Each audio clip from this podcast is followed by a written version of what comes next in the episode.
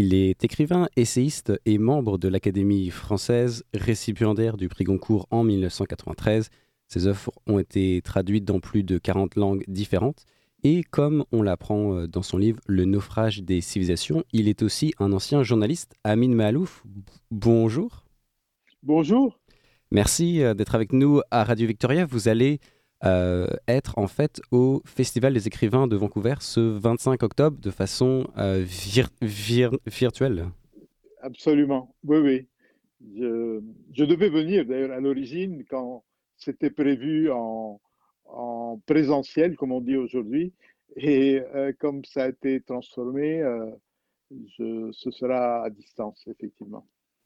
Alors, le naufrage des civilisations, c'est un, titre qui est sorti en 2019. Évidemment, aujourd'hui, avec la pandémie, ça prend euh, toute une autre mesure. C'est un titre euh, qui fait peur, mais quand on lit votre livre, en fait, vous n'êtes pas du tout dans une approche défaitiste. Ce que vous faites, c'est un constat depuis votre naissance, de votre expérience, mais aussi un constat plus global de tendances dans le monde qui se dégagent. Et le naufrage, en fait, c'est là où on s'en va si on ne change rien. Tout à fait. Euh, vous savez, comme vous l'avez dit, euh, je suis journaliste euh, d'une famille de journalistes et depuis, l'enfance, j'ai suivi l'actualité de, très près. Et à un moment donné, l'année dernière, j'ai publié ce livre qui, qui essayait de, de faire un peu le point sur les événements que j'ai vécus pour essayer de comprendre comment le monde en était arrivé là. Euh, c'est vrai que nous ne sommes pas complètement dans un naufrage, même si la situation actuelle ressemble un peu à un naufrage. Euh, ce que je dis dans, ce livre, c'est que euh, l'humanité a pris des, des, orientations quelque peu erratiques, quelque peu inquiétantes, que on devrait certainement modifier notre, parcours parce que euh, le, spectacle du monde tel qu'il nous apparaît aujourd'hui n'est pas très rassurant.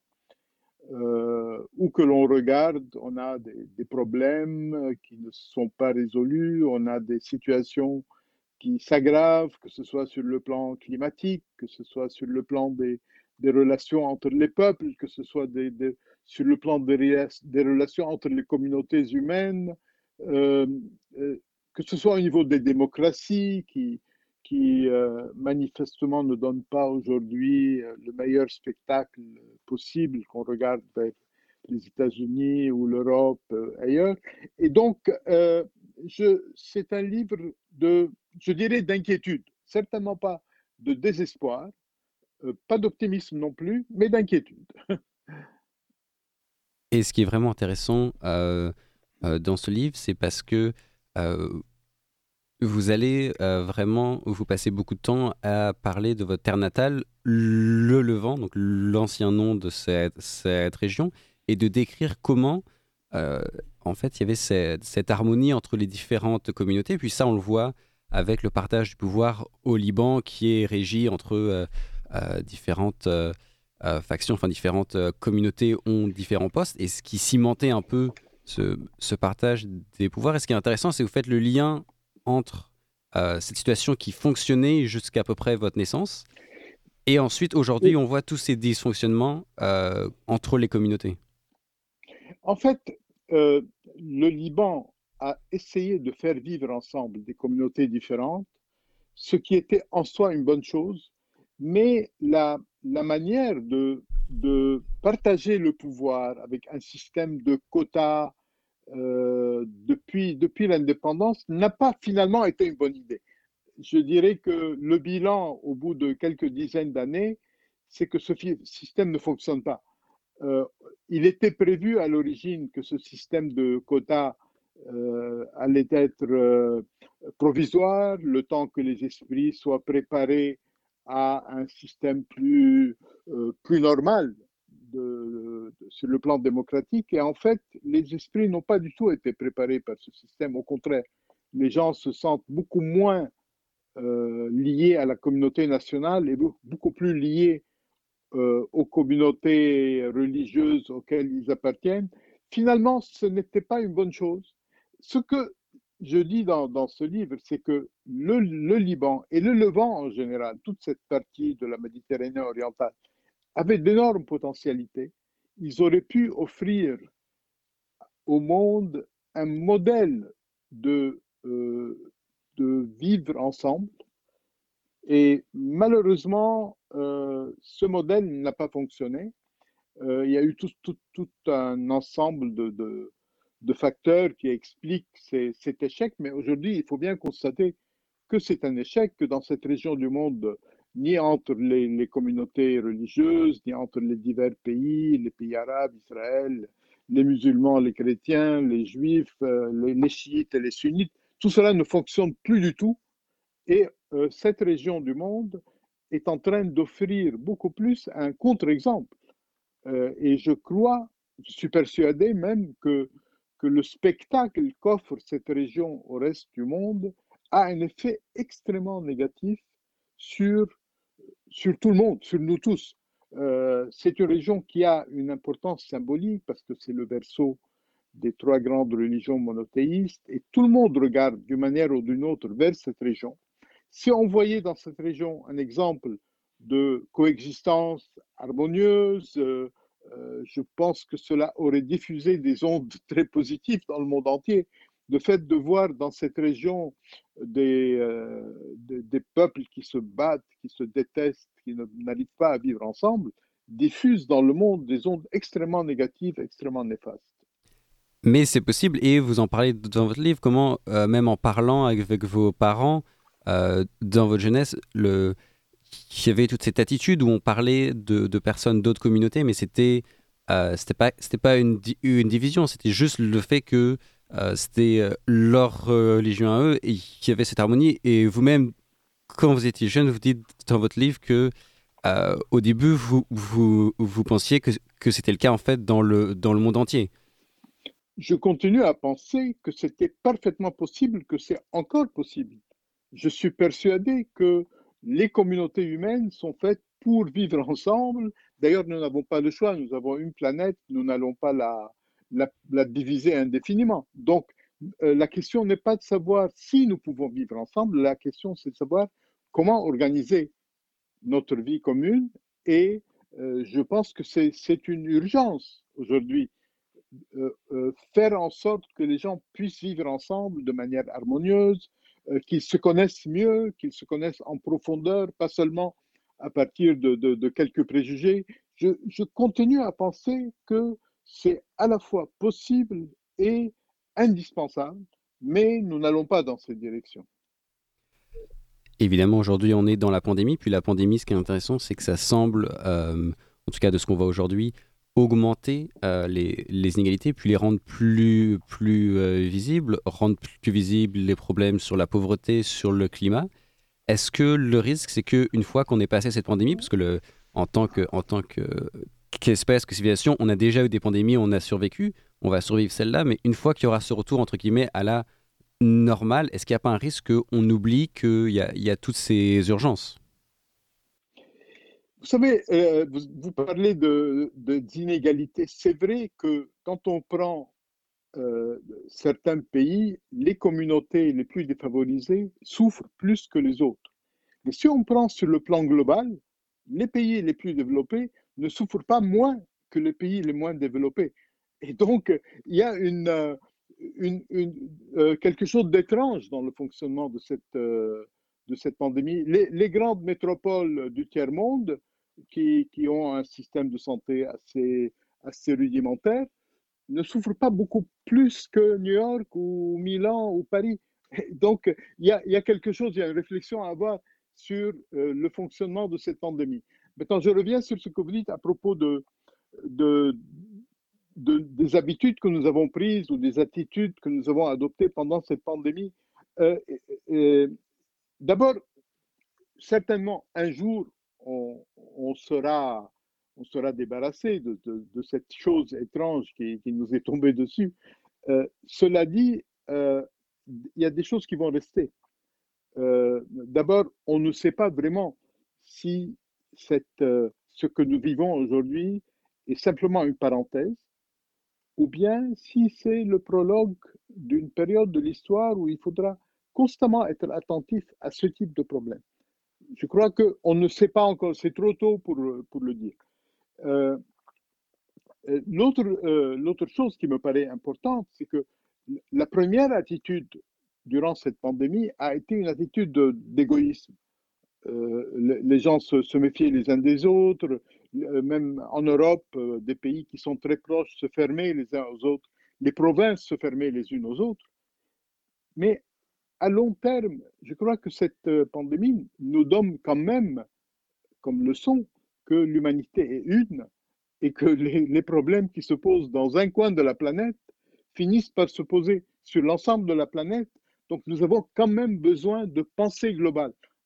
Nous avons besoin de, penser notre avenir d'une manière globale et euh, même s'il faut bousculer un peu les habitudes acquises pendant des siècles et des millénaires.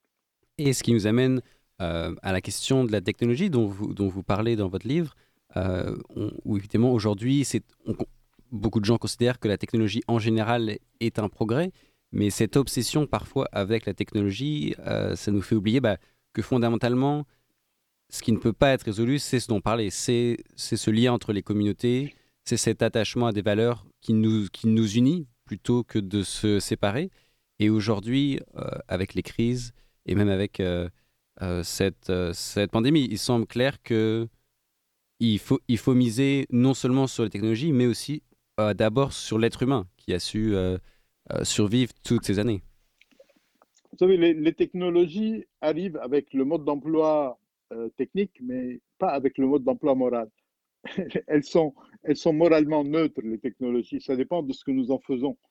nous pouvons les utiliser pour véritablement élever le niveau de, de, de, l'ensemble de, de, nos, de nos congénères, de nos contemporains, comme nous pouvons les utiliser pour, pour, pour d'autres choses. Et euh, aujourd'hui, je dirais que nous les utilisons dans les deux sens. Par certains côtés, elles améliorent notre vie. Par d'autres côtés, euh, elles apportent des menaces nouvelles.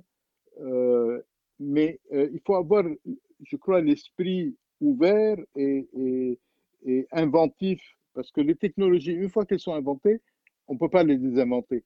Donc il faut essayer de faire, d'en tirer profit, de, de, de les détourner euh, d'une manière qui, permette, euh, qui leur permette de nous aider véritablement, de nous faire avancer. Euh, mais on, ne revient jamais en arrière. Aujourd'hui, les technologies constituent par certains côtés une, une, menace pour notre liberté. Euh, nous sommes euh, surveillés, ou nous pouvons l'être, surveillés 24 heures sur 24. Chaque chose que nous disons ou écrivons peut être contrôlée. chaque transaction que nous faisons peut être contrôlée. Chaque déplacement. Et donc, il y a, là potentiellement des menaces pour notre liberté. Et ces menaces, à mon avis, ne peuvent être euh, combattus ne peuvent être euh, conjurés que si nous nous montrons inventifs, nous inventons une nouvelle manière de gérer nos sociétés, une nouvelle démocratie qui, qui probablement implique euh, la participation des citoyens d'une manière beaucoup plus, beaucoup plus présente, beaucoup plus quotidienne que ce que nous faisons aujourd'hui. Donc, nos sociétés sont bousculés par la technologie, par l'accélération du progrès euh, scientifique et technologique. Nous, devons adapter nos mentalités à cela. Il faut que nos, mentalités, elles aussi, euh, arrivent à suivre le mouvement et arrivent à... Euh, parce que jusqu'à présent, elles, elles, elles traînent. Nous avons un grand progrès matériel et technologique. Les mentalités ne suivent pas. Quelquefois même, elles régressent. Nous avons besoin d'élever nos mentalités, d'élever notre progrès moral au niveau de notre progrès matériel. Dans, euh, dans une entrevue euh, que, que vous avez donnée assez récemment, vous, vous parliez un peu de votre fascination pour les changements euh, qu'on observe en ce moment. Puis dans votre livre, Le naufrage des civilisations, vous vous décrivez d'abord comme un spectateur, et c'est ce spectateur qui arrive à voir euh, des tendances en termes de révolution, euh, euh, d'une certaine façon, de changement dans le monde, puis de, voilà, de, tendances plus globale qui parfois qui nous échappe. Aujourd'hui, quels seraient en fait vos, vos conseils? On est tous bombardés d'informations, de notifications, tout se bat pour notre attention. Et pourtant, il semble que de plus en plus, il faut arriver à prendre un pas en arrière et regarder, essayer de d'observer ce qui se passe et de comprendre. Euh, en tant qu'observateur, euh, je, pense que la, la première chose à essayer d'avoir, c'est la lucidité. Il faut être lucide, essayer de voir le monde tel qu'il est, pas seulement tel qu'on aimerait qu'il soit. Et si je devais donner une, un élément qui me paraît essentiel pour une vision de l'avenir, c'est que nous devons euh, nous dépasser la paresse que nous montrons aujourd'hui. Euh, nous devons être beaucoup plus inventifs pour imaginer un monde différent, pour imaginer un fonctionnement différent de nos sociétés, pour imaginer un fonctionnement différent de notre démocratie. Il faut sortir des sentiers battus, sortir de la paresse intellectuelle qui prédomine. Le monde va très vite, il évolue très vite et nous avons besoin véritablement de, de prendre en compte les changements et de d'éviter d'éviter les, désastres parce que ce, que nous, vivons aujourd'hui nous donne une idée de tous les tous les périls qui peuvent arriver et, euh, euh, pour reprendre l'exemple du Titanic euh, non, nous, nous allons avoir des icebergs devant nous nombreux et comme nous allons très vite, euh, il faut vraiment réagir très vite pour, pour pouvoir les éviter. Donc ce ne sera pas de tout repos, mais c'est fascinant en même temps. L'aventure humaine est fascinante et il faut, la vivre comme une aventure fascinante. Amin Mahalouf, euh, euh, académicien, écrivain, essayiste, récipiendaire du prix euh, Goncourt et euh, au festival des écrivains à Vancouver ce 25 octobre. Merci beaucoup euh, de nous avoir accordé un petit peu de votre temps pour une entrevue. Merci à vous. Merci. Bonne journée. Merci.